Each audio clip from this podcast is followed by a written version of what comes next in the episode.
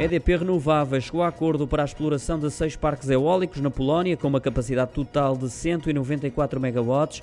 O acordo envolve o financiamento do projeto, a construção e a operação desses seis parques geograficamente distribuídos por todo o país e que integram o contrato de venda assinado com a Mirova, que foi divulgado ao mercado em agosto do ano passado. EDP Renováveis, o quarto maior produtor mundial de energias renováveis, Diz em comunicado que a transação enquadra-se no contexto do programa de rotação de ativos de 8 mil milhões de euros para 2021-2025. Revela também que as instituições financeiras selecionadas para a operação foram o Banco Europeu de Investimento, o Banco Santander na Polónia e o CaixaBank.